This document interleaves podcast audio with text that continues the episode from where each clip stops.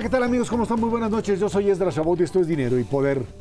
A menos de un año de terminar el gobierno de Andrés Manuel López Obrador y de la renuncia del subsecretario Alejandro Encinas, encargado de encontrar la verdad del caso Ayotzinapa, desde el inicio de este gobierno no se ve ni se estima una fecha para concluir con la investigación y mucho menos resolverlo. La verdad histórica de la Cuarta Transformación se parece mucho a la del gobierno del presidente Peña Nieto. La conclusión jurídica de López Obrador es la misma que la del gobierno peñista y señala que lo que pasó tuvo que ver con decisiones locales y, por supuesto, pues los manejos de la delincuencia. Noche Cervera, Luis Miguel González, muy buenas noches. Buenas noches. A ver, el tema Yotzinapa parece que terminó por convertirse en la misma papa caliente que tuvo desde un principio el propio eh, eh, expresidente Peña Nieto y que suponían que esto era un crimen de Estado, que esto había sido armado esta noche de septiembre había sido armada desde eh, los propios Los Pinos, desde el poder incluso militar,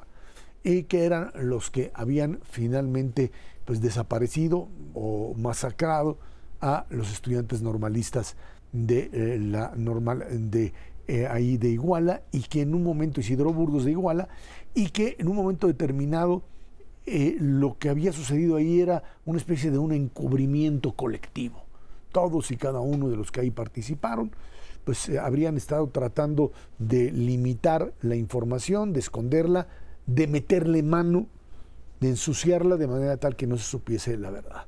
El problema es que a la hora que llega esta administración y entiendan, empiezan a empezar a mover, resulta que están en el mismo dilema de si esto se queda en los primeros que pues entraron en acción y que fueron aquellos que directamente ejecutaron a los estudiantes o si esto se hace extensivo, incluso hacia el ejército, un ejército que se defiende diciendo yo no tenía nada que ver, a lo mejor hubo algunos soldados que se les se, fueron y, tuvieron que ver, pero como institución y como zona nunca se participó directamente, y que en función de esto, bueno, pues simple y sencillamente el gobierno mexicano no podría pues hacer lo que hizo, incluso encarcelar a algunos de los militares e incluso que fue una parte del gran eh, desaseo de todo esto, liberar a muchos de los que abiertamente participaron en este crimen, Luis Miguel. Eh, parece que no ha pasado nada y dices tú, es, llegamos a la misma, al mismo punto de destino que en el sexenio pasado, pero en realidad han pasado muchas cosas. Tenemos eh, el, ex procurador general de la República en la cárcel, en, Jesús Murillo Caram. Tenemos un, político muy cercano a López Obrador que cayó en desgracia, como es Alejandro Encinas. Es decir, hay una víctima del relato o de la repetición del relato. Yo diría la otra diferencia relevante es el sexenio pasado teníamos un líder opositor con capacidad de aprovechar políticamente este tema, López Obrador, y ahora lo tenemos en el gobierno, y no hay nadie en la oposición con la capacidad de convertir esto en un argumento político que toque fibras de electores. Eh, creo que el ejército consigue en este manejo del caso protegerse como institución, pero pierde, pierde algo en el sentido que la información que trascendió, que hicieron llegar los grupos de expertos, eh, nos nos reavivan los temores sobre la transparencia, la voluntad de rendir cuentas exhaustivamente del tema. Sí podemos coincidir que fueron elementos aislados y no la institución, pero los que participan o, hacen a través de acciones o omisiones. Pero el otro lado también podemos intuir, afirmar que el ejército no fue tan colaborativo con la entrega de información como debe haber sido esto aviva mucho los temores en un contexto donde las Fuerzas Armadas han ido tomando más tareas sobre qué tan dispuestos están a jugar en reglas democráticas de rendición de cuentas, transparencia y supervisión de otros poderes. mi papá decía poquito, casi nada, esa es la verdad de las cosas, y yo creo que sí hay una diferencia también importante, eh, más allá de la verdad histórica, que es una población enojada, una población sobre todo los familiares cercanos de los 43 muchachos desaparecidos que tenían un halo de esperanza, podría haber sido ficticia o no, pero seguían con la esperanza de encontrar verdaderamente, eh, pues, qué es lo que sucedió. Eh, esta población está hoy por hoy enojada, curioso que también sea en Guerrero, eh, y, la población va acumulando todas estas cosas para sentirse decepcionados de un proceso en donde sabemos de antemano que nunca se va a encontrar la verdad. Eso está bastante claro. sabemos, no importa cuántos sexenios pasen, eh, simplemente si no hay voluntad de transparentar las cosas, eh, pues va a ser imposible y más vale enfrentarlos y decirles, hasta aquí llegamos. Efectivamente, yo creo que ese proceso no se va a dar en esta administración. A lo mejor eh, la próxima presidenta de la República tenga el valor y la decisión de decirles, efectivamente, ya no hay mucho para dónde hacerse en esto. Yo no le voy a sacar raja política, pero pues a final de cuentas es algo que está ahí permanentemente como una herida clavada que le costó eh, evidentemente a Peña Nieto el desplome que tuvo en términos de su popularidad, se siguió explotando y, muy probablemente le, siga costando a esta administración en términos de algo que ya no da raja política, eso me queda claro, pero sigue dando esa espina permanente de enojo en la población, especialmente de Ayotzinapa, pero desde luego también de Guerrero en su conjunto. A ver, el, tema es, eh, se, trata, se trató desde un inicio, cuando apareció esto llamada verdad histórica, de decir, bueno, pues fue mm, la presidencia municipal de Iguala, fueron los propios policías municipales, los que terminaron en este conflicto entre eh, los rojos por un lado, una banda criminal, sí, y Guerreros Unidos la otra, eh, en una disputa y en una confusión por terminar de mm, terminaron masacrando a esta a esta población.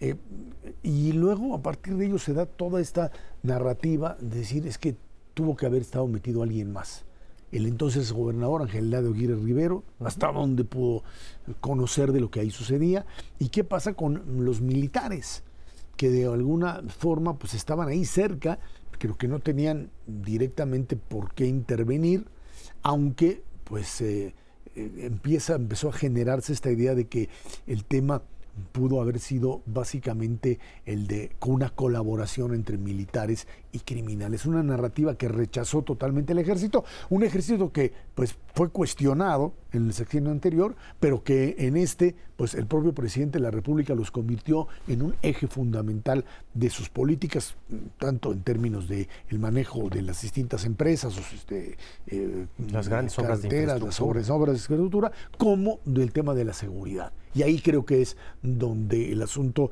para el propio presidente de la República pues, se convertía en algo difícil de manejar. ¿Hasta dónde meter la mano para hacer responsable al ejército, Luis Miguel? Eh, totalmente. Creo que del otro lado, yo insistiría en estrictamente hablando en lo de Ayotzinapa, el ejército sale tablas. Es decir, por un lado gana que se le respete como institución en esta relación, eh, digamos, en este vector de relaciones con, con, presidencia.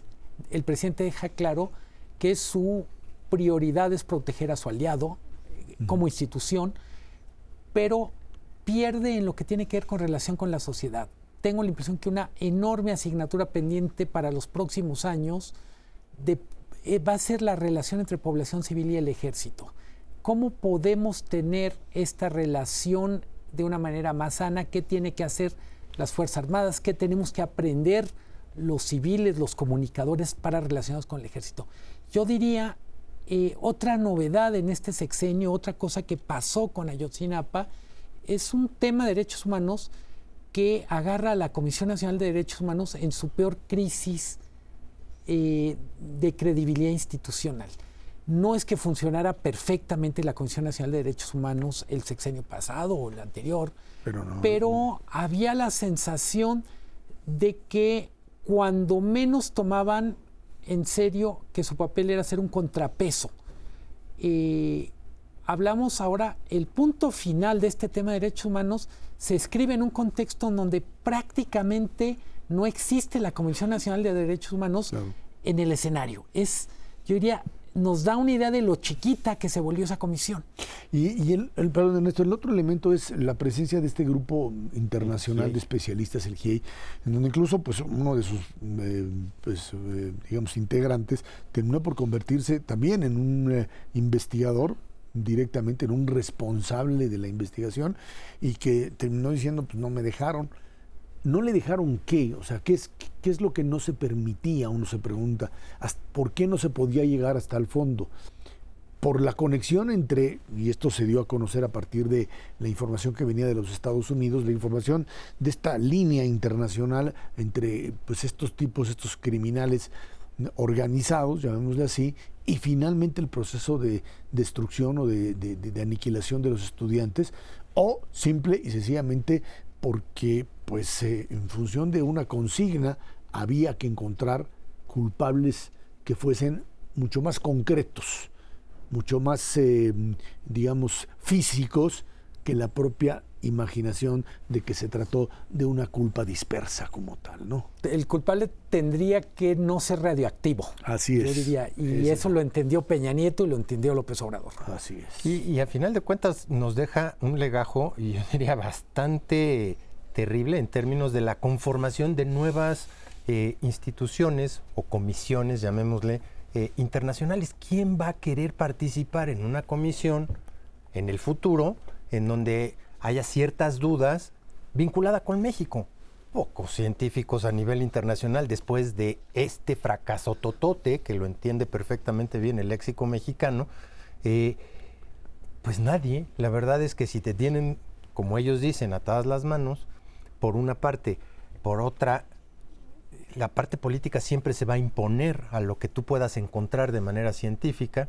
Eh, pues yo creo que México en ese contexto va a ser un terreno aislado de cualquier participación del que sea, no importa si es eh, forense, no importa si es eh, de, derechos humanos, que también está desaparecido, o de transparencia, a final de cuentas, poca gente seria a nivel internacional va a quererle entrar a un tema, el que sea, no importa si es escabroso o espinoso, eh, simplemente no da para eh, que, eh. para que haya una participación directa. Eso nos lleva a pensar que incluso muchos de los participantes decían, yo le entro, pero necesito que me den amnistía, o sea, que me des la inmunidad para poder participar, porque de lo contrario, en una de esas pues, termino como el propio Murillo Caram, ¿no?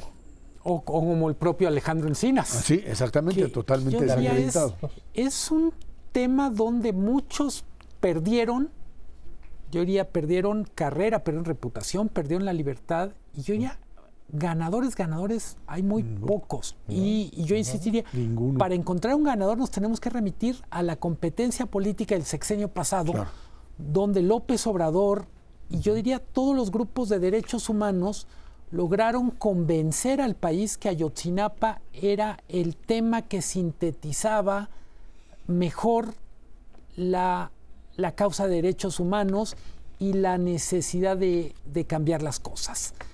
Eh, al final, y pienso, hablamos en un programa en días pasados sobre el equipo que presenta Claudia Sheinbaum. Una de las grandes ausencias en la fotografía es Alejandro Encinas, que en teoría renunció a la subsecretaría de Gobernación para sumarse al equipo de Claudia. no aparece. No le alcanzó la renuncia ni para salir en la foto. Nada más, no hay foto. Pequeño, pequeño daño colateral, eh, eh, sin duda alguna. Ahora, era, es también la crónica de, un evento pues, anunciado desde hace un buen rato, ¿no? Eh, en un estado como México, donde no hay Estado de Derecho, o es muy endeble. Y en un estado como Guerrero, que todavía encima de todo, Guerrero, que es mucho peor, pues tratar de hacer una investigación de esta naturaleza Híjole, tienes muy pocas asideras. Y, déjame decirte, la, parte más dramática es aquellos que argumentaron que los torturaron, etcétera, etcétera, y que fueron directamente a los que ejecutaron y que confesaron que habían ejecutado, y que incluso cuando se les eh, aplicó el protocolo de Estambul, este mecanismo para intentar decir si de verdad fueron eh, torturados o no, resulta que un montón de ellos hoy están libres simple y sencillamente como parte de algo que uno pues no puede entender bien si es mm, libero a aquellos que ejecutaron directamente, que participaron, a cambio de que me des los nombres de quien yo quiero que sea culpable. ¿Eh? Y todos los caminos terminaron llevando a Murillo Cara, porque necesitaban Una un figura. personaje con literalmente con cierta importancia. Luego tenemos como un, un cabo suelto Tomás Herón en Israel. Y algunas anécdotas de eh, problemas diplomáticos porque Israel no concede la extradición de Tomás Herón. Así es, y una figura que además pues tiene ahora sí que mucha información y no sé si le conviene tanto al gobierno traerlo o mejor dejarlo allá tranquilo, pero bueno, vámonos a una pausa y de regreso platicamos con usted otro tema de Guerrero este año, un tema verdaderamente dramático, el huracán Otis, la destrucción directa de Acapulco, de Coyuca de Benítez, de muchas zonas que simple y sencillamente por negligencia, dicen algunos, pues terminaron por ser arrasadas no solamente por el huracán, sino por la pues falta de profesionalismo de aquellos encargados de la seguridad en el término más amplio o en el significado más amplio del término. Vámonos a una pausa. Esto es Dinero y Poder.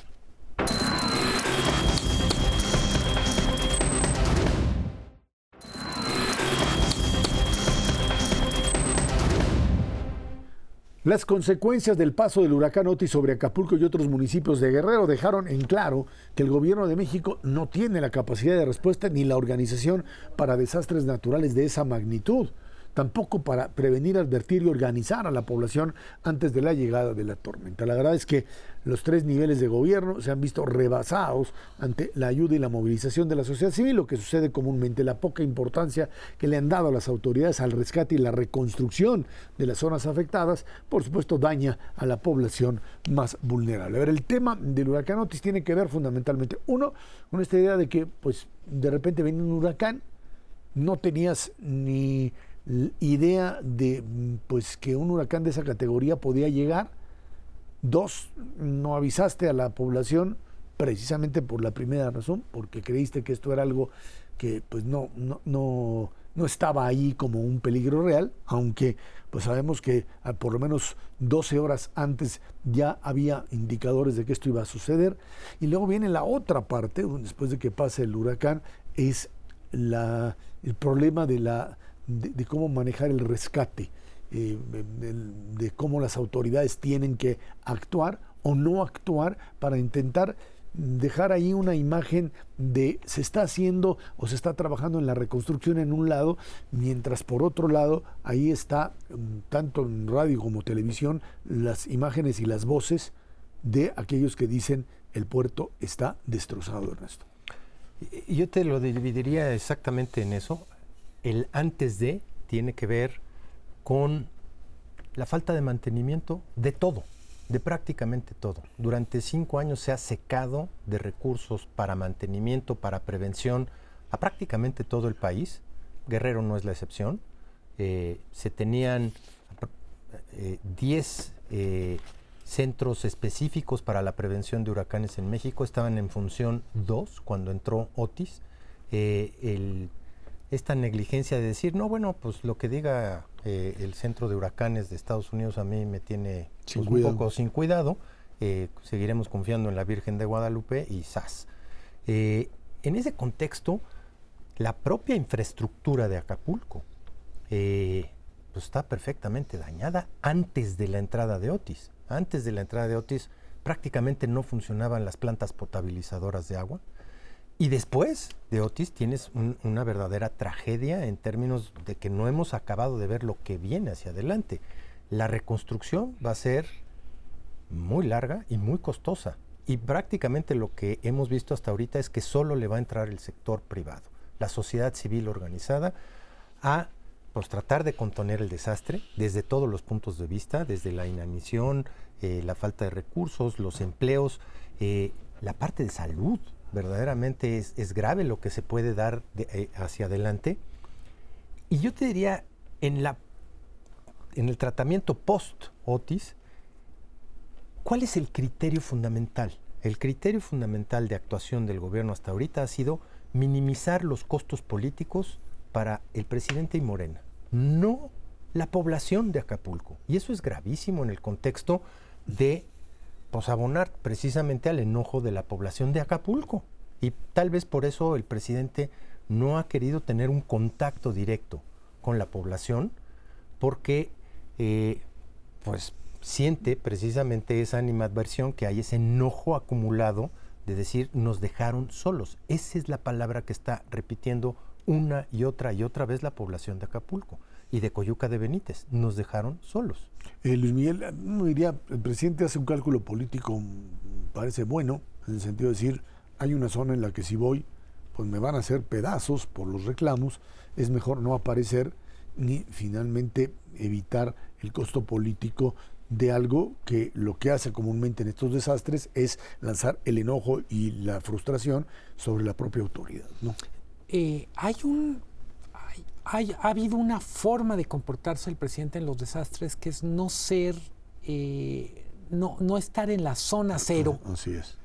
Eh, digamos, no es solo Acapulco, no, no puso un pie, por ejemplo, en la línea 12, y utiliza esto de yo tengo que proteger la investidura institucional o presidencial. Eh, en algún sentido es cierto, hay razones para pensar que una presencia física del presidente en este momento en Acapulco podría poner en riesgo su integridad física por el nivel de indignación que hay. Dejando de lado estas consideraciones políticas y me atrevo a decir incluso de seguridad nacional, tenemos que por momentos parece que ninguna de las lecciones relevantes de la tragedia de Otis se están convirtiendo en mejores prácticas para lo que vendría. El presupuesto 2024 no incorporó reconstrucción de Acapulco, pero tampoco incorporó la reconstrucción de un sistema de alertas meteorológicas. Eh, decía Ernesto, un poco irónicamente, el tema de qué tan en serio se tomó lo del sistema de de alertas de Miami. Considerando la vulnerabilidad de México con tantos kilómetros de costas, tantas ciudades importantes, me refiero importantes por el tamaño de la población en la costa, México debería tener un sistema de vigilancia de huracanes, ciclones permanente, permanente propio. Es un poco lo mismo que sucedió con, los el terremoto, con los terremotos, ¿no? Desde el 85, después del golpe paso que nos llevamos, pues eh, ahora sí que la respuesta en el 2017 eh, fue, fue diferente, ¿sí? Porque tenías ya una estructura, digamos, de respuesta. Cuando, cuando una parte de la discusión sobre qué pasó las horas previas a la llegada de Otis es el presidente pudo o no haber avisado, yo digo, desde ahí está mal planteado el tema. No, es, el presidente, como persona el que tiene que funcionar como, como vocero del huracán. Sino la institución, ¿no? La institución, ¿dónde quedó la institución? Y, lo que, y yo diría en la reconstrucción vemos un poco el, mismo problema. No es solo la falta de recursos en el, en el presupuesto 2024, sino la ausencia de un plan, vamos a decir, con sentido común. Me, explico. Eh, decir que la gente reconstruya sus propias casas con autoconstrucción decir, quedó claro que Acapulco es vulnerable a terremotos, pero también a huracanes. No puedes decir, hagan la casa como se les ocurre, píntala del color que quiera para que se vea bonita. Es cómo van a cambiar las normas de construcción en Acapulco. ¿Qué va a pasar con otras ciudades situadas en, en playa? Estoy pensando Cancún y Riviera Maya, Puerto Vallarta, Los Cabos. Que le puede pasar exactamente, lo mismo. Eh, eh, en ese sentido, yo diría, es nos hemos quejado mucho desde hace prácticamente dos meses que ocurrió, pero la pregunta es qué de lo que pasó en Acapulco nos sirve para que no vuelva a pasar ni en Acapulco ni en otros lados. Y una apuntación, una, un apunte al margen, eh, desde que estalló el huracán, o mejor dicho antes, sabíamos del problema de inseguridad, de la presencia del crimen organizado en esa zona y da la impresión que ha habido una especie de apagón estadístico con las cifras de delincuencia en Acapulco después de Otis. ¿Qué tanto el crimen organizado está siendo un factor en esta reconstrucción, en estas primeras etapas de reconstrucción? Decía Ernesto, gobierno, sociedad civil, yo digo, en esa zona del país es gobierno, sociedad civil y crimen organizado. Sin duda alguna, y algo que tiene que ver fundamentalmente con el hecho de que se trata de un fenómeno que cada vez se repite más o se va a repetir también por el tema de cambio climático. O sea, no, habíamos tenido desde hace muchísimo tiempo un evento de esta naturaleza. Esto, esto es cierto, pero también mm, eh, pues te muestra eh, que la necesidad o la capacidad de recuperación está, uno, retomar el control del puerto, esto implica quitárselo a quienes, a una autoridad que no existe, o sea, no funciona, la estatal ni la municipal, por supuesto. No hay. Y un crimen organizado que se apodera de ello, es cierto. Y dos, ¿cuál es la prioridad? ¿Reconstruir la infraestructura turística o al mismo tiempo conectarse con el resto de la población que está prácticamente desamparada? ¿Cómo le haces? Eh, eh, hay, explicaciones o, casos que no sé si se pueden eh, hacer, hacer el paralelismo con lo que sucedió en Nueva Orleans con Katrina, en donde te, pues finalmente la negligencia en el manejo tanto de los mecanismos de previsión como de rescate te hacen ver hoy todavía Nueva Orleans como una ciudad prácticamente fantasma. Fantasma. En muchas, en muchas localidades, en muchas calles, sí. Si no le entras a un proceso de reconstrucción integral de Acapulco y aprovechas la enorme oportunidad que es participar en un proceso ordenado de reconstrucción en todos los sentidos, en el establecimiento de normas, en dedicarle los recursos necesarios y suficientes, en empezar a planear, ¿por qué no un Acapulco verdaderamente como la primera ciudad inteligente global turística del mundo?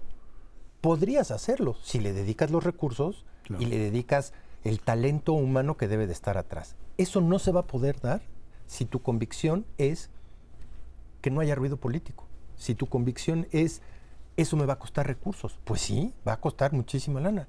Si tu convicción es hacia adelante nos va a seguir afectando el cambio climático, mejor no hay que hacer nada, porque de todas maneras lo va a venir a destruir. No, no puede ser, tienes que aprovechar esa oportunidad. A ver, el hecho de que hasta ahora dos meses después no haya, no haya causado tanto daño político, electoral, no quiere decir que esto no sea un problema relevante entre los temas para el 2024. Yo diría, el tema nuevo que se sumó a la conversación a fines de 2024 es reconstrucción de Acapulco. Va a ser un gran tema, independientemente de que lo agarre o no la clase política. Creo que ahí, ahí es donde está creo, el problema más grave para, para la reconstrucción, la conexión de pues, el propio proceso con un asunto electoral que terminará también siendo, pues no sé qué tanto Guerrero represente como potencia, pero que esto puede hacerse, digamos... Em, eh, de que irradia, irradia. De que irradia, Efecto multiplicador económico. Exactamente. Vámonos una pausa y de regreso platicamos elecciones 2024, elecciones en ocho estados y por supuesto un montón de puestos ahí que estarían en disputa para el próximo año. Esto es Dinero y Poder.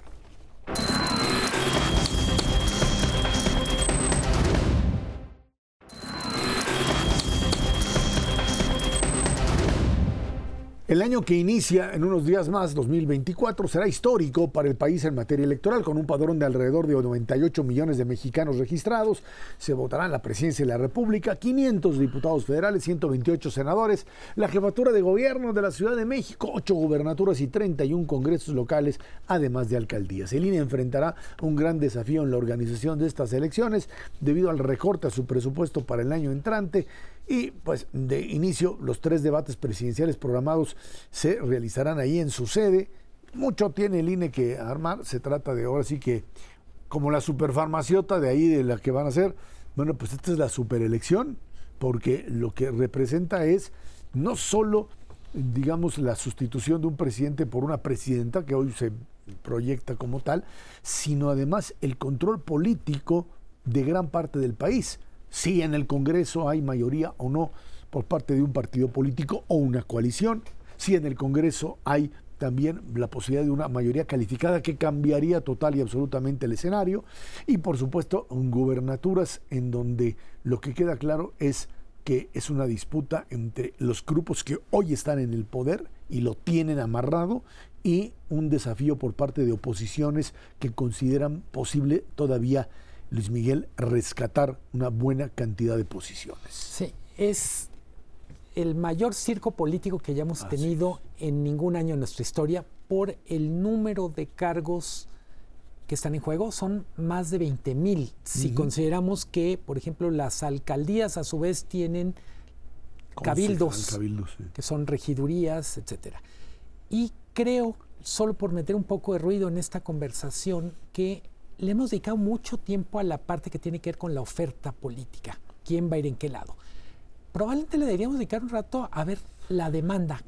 ¿Cómo están los electores, los posibles electores? de cara a este, a este gran circo. Eh, mi hipótesis, a la luz de lo que estamos viendo con la información política, por ejemplo, que publicamos en el periódico, es ya están cansados los electores de información política y no ha empezado la competencia. ¿Y qué van a, qué tan animados están para ir a votar? ¿Y cómo van a responder diferentes grupos de edad, adultos mayores, jóvenes que van a tener la opción de votar por primera vez, eh, es mayoría en el, en el padrón electoral la población menor de 35 años, pero al parecer es el grupo más apático de todos en lo que tiene que ver con participación.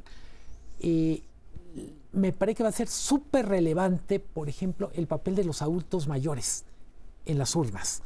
Van a ir a defender sus programas muy probablemente, pero también van a ir a hacer oír su voz en algunos temas de política pública municipal, estatal. Entonces yo diría, lo más interesante, donde probablemente esté lo más, los grandes misterios del 2024, está en la demanda en los que van a votar, no en la oferta ah, de quienes aspiran a ser votados. Es el gran interrogante, Ernesto. Sin duda. una interrogante adicional es de las elecciones a gobernador que hemos visto en, estos últimos cinco años, pues prácticamente Morena ha arrasado en salvo contadas excepciones. Y existe la duda, Clara, de si en, eh, en estas elecciones, son nueve estados, eh, bueno, en la Ciudad de México más ocho estados, pueda repetir esta parte de llevarse el 80% de. Se antoja difícil porque se ha venido cerrando precisamente eh, esta idea, especialmente a nivel local, eh, y, un poco lo que decía Luis Miguel en torno a esta demanda, hay lugares y regiones, estados, en donde va a ser difícil que se pueda repetir esta historia de arrasar, eh, mientras que hay otros estados que se han visto tremendamente beneficiados por las obras de infraestructura, es el caso de Veracruz, es el caso de Tabasco, en donde pues va a ser, como dicen en Estados Unidos, un paseo por el parque ganar una elección de esa naturaleza. En otras sí que va a estar un poco complicado que se vuelva a dar esta situación.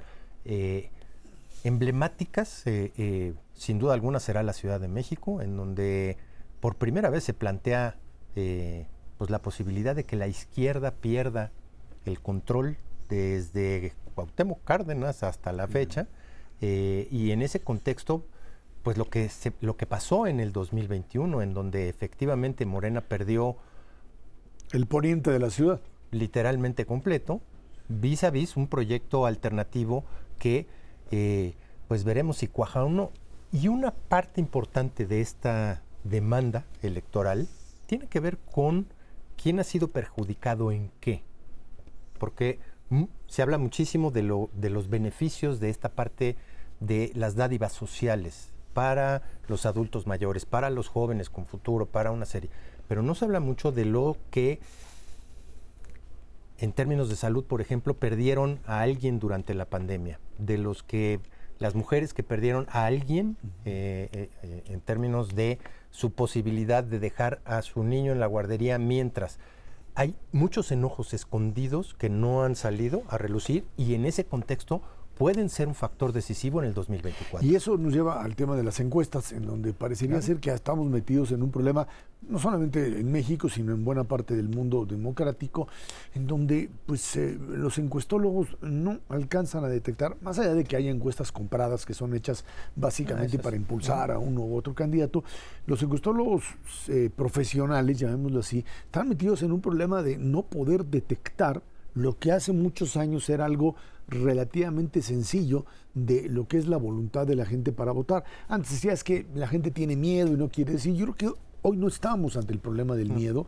estamos básicamente ante pues una incapacidad de detectar cuáles son los puntos centrales que llevan a un ciudadano a ir a votar, a ir a votar por uno u otro candidato o a no votar.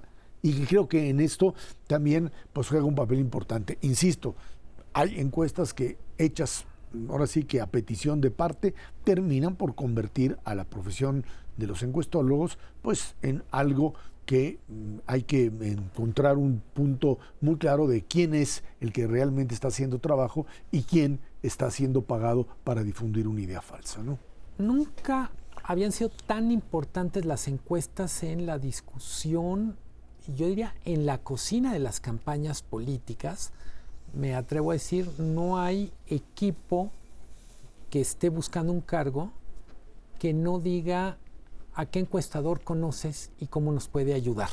De ese tamaño es la importancia, es, es parte de la tripulación de todos los equipos que están aspirando a un cargo público. Eh, sí hay cambios de comportamiento de la población, tú decías, no tienen miedo, pero ahora ya la gente no quiere contestar. Un artículo que publicaba The Economist a mediados de año decía, la tasa de respuesta a la, a la solicitud de las encuestadoras de responder uh. eh, se desplomó, es prácticamente por cada persona que responde hay siete que dicen que no. De tal manera que efectivamente hay una parte de lo que la población quiere o en su defecto una parte de lo que la población detesta que no aparece por radar en las encuestas. Uno de los libros importantes del año, eh, este de Switchers, que lo que intenta, es decir, vamos haciendo diferentes preguntas para tratar de encontrar diferentes respuestas. No es por quién vas a votar, a quién conoces, sino cómo defines tu identidad política entre eres amblista de hueso colorado, opositor de AMLO de hueso colorado, o estás en esta categoría de, los que, pueden cambiar a uno u otro, ¿no? El nombre switchers, a, eso switchers a eso va. Eh, y creo que nos da luces, cuando menos para entender que esto al final es un asunto de demoscopía, de, como dicen los orientales, saber leer hacia dónde sopla el viento. Ahora, déjame decirte, las encuestas no sirven para predecir, nunca han servido para predecir. De hecho, la mayor parte de las encuestas en cualquier elección eh, en, el, en, el, mundo eh, le han fallado y le han fallado. Gacho, la última, la de Argentina, fue pues, brutal. Decían que estaban empataditos y mi ley verdaderamente arrasó. Eh, en ese contexto, ¿para qué sirven las encuestas? Y es justo para lo que no se están utilizando. Tienen que ser parte de, las, de los grupos de, de políticos dentro de su cuarto de guerra. Desde luego que sí. Las encuestas sirven para decir qué es lo que le preocupa a la gente, cómo me voy a aproximar a los grupos y si hay algo que hace que los switchers cambien de, opinión es precisamente que les llegues con algo que le es significativo. Si tú sigues hablando en el éter de lo que eh, de qué tan mal lo está haciendo el otro, no le vas a llegar al corazón de lo que les preocupa, efectivamente. Y mira, no ha cambiado mucho la población en México durante los últimos 12 años. La verdad es que nos sigue preocupando a todos. La inseguridad, como punto número uno, nos preocupa brutalmente esta parte de salud, que se ha visto descuidada enormemente. Nos preocupa la corrupción, que pues, verbalmente sí ha cambiado, pero eh, de fondo no ha cambiado absolutamente nada. Y nos preocupa el empleo, sobre todo a, las gentes, a la gente joven. ¿Cómo les vas a hablar de eso? Y para eso te sirven las encuestas porque es diferente lo que les dices en cada una de las regiones. Y finalmente el tema de la convocatoria. O sea, en Argentina cuando meten el voto obligatorio, de repente te resulta que te vota 75% de la población y dicen que era malo porque la otra vez tuvieron 78. Eh, eh, te lleva a esta idea de que también si en un país como México, donde el voto no es obligatorio, con un nivel del 50% o menos a veces, terminan tomando decisiones que son pues ahora sí que eh, fundamentales, decisivas para la propia población como tal. Y creo que en ese sentido, pues ahí está el, gran dilema, cómo hacer que el no votante finalmente entre. En una elección presidencial en México típicamente vota un piso de 60%. es, decir, el 60% para arriba. Le toca a los candidatos, a las candidatas, convencer a los electores de que hay una buena razón para salirse de su casa. Si sales, de ese, si sales de ese número, estás en posición ganadora. Vámonos a una pausa y de regreso Venezuela. Venezuela, un país prácticamente destruido en términos económicos, tiene elecciones, se habla de la posibilidad así de un cambio en medio, por supuesto, de un modelo autoritario que parece, por lo pronto, no tiene fin. Esto es dinero y poder.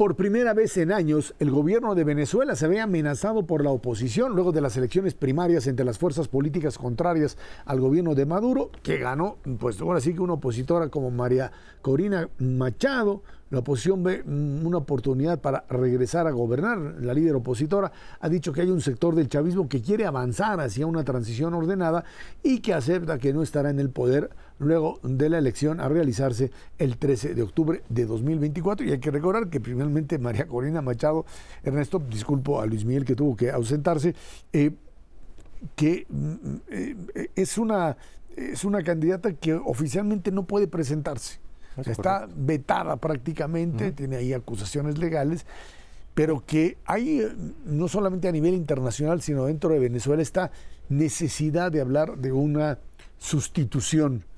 Eh, cuando hablas de encuestas, que decíamos en el bloque anterior que encuestas que tenían pues la capacidad real de ver por dónde iban la, la mayoría de la población, hoy todo lo que hace, hace como encuesta independiente, no sé si funciona o no, pues pone a María Corina Machado muy por arriba de Maduro.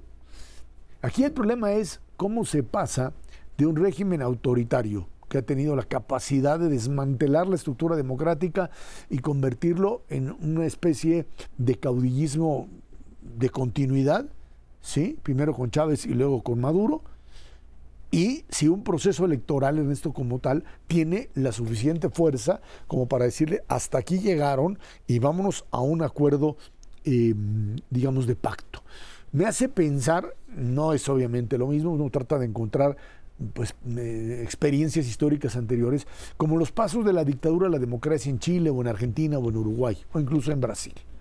En su momento de decir, bueno, pues llega un momento en donde, como decía Napoleón, uno puede hacer lo que quiera con las bayonetas menos sentarse sobre de ellas. O sea, no puedes valerte únicamente en la fuerza como elemento para control del poder. Y en función de eso es que pues te retiras o tratas de pactar algo que te libere de la responsabilidad de los excesos.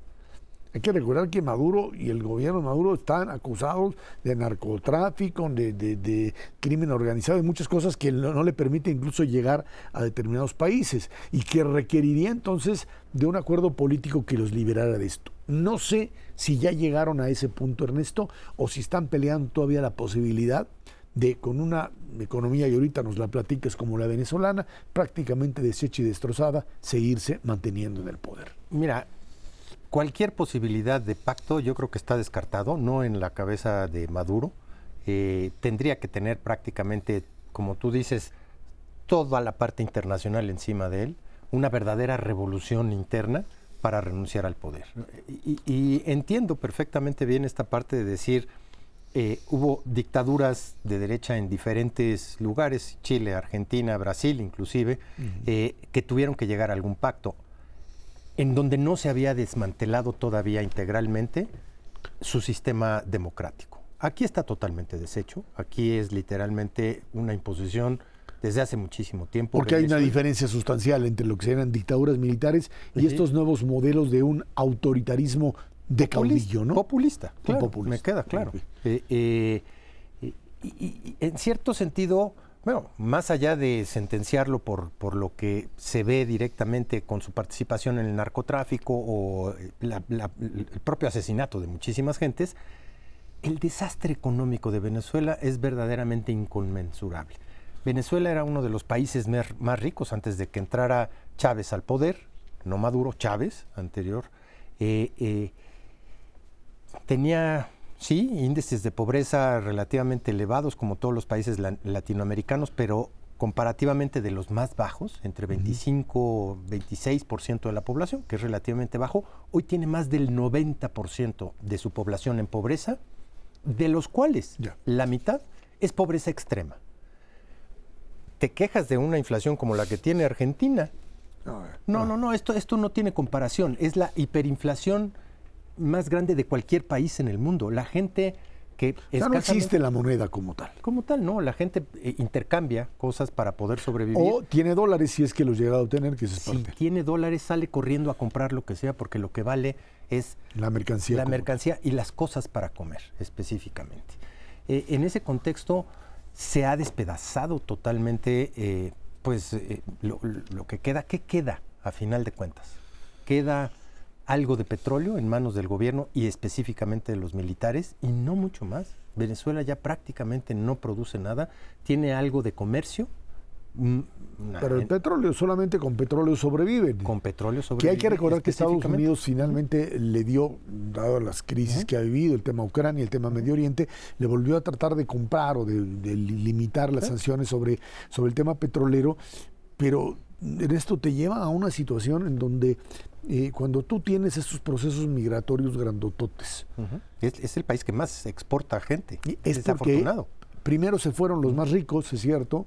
Después se fue una clase media que pudo de una u otra manera sobrevivir. Y hoy lo que tienes es esta masa de empobrecidos que intenta pues buscar obviamente en los Estados Unidos como gran eh, faro, digamos, de esperanza, una posibilidad de simplemente sobrevivir, porque ahí pues no hay, no hay esta digamos, esta alternativa para ello. ¿no? Ah, y si lo quieres separar, las clases más altas se fueron más rápidamente y se fueron a Miami, muy rápidamente. Las clases medias se fueron a Colombia, están llenos por todos lados.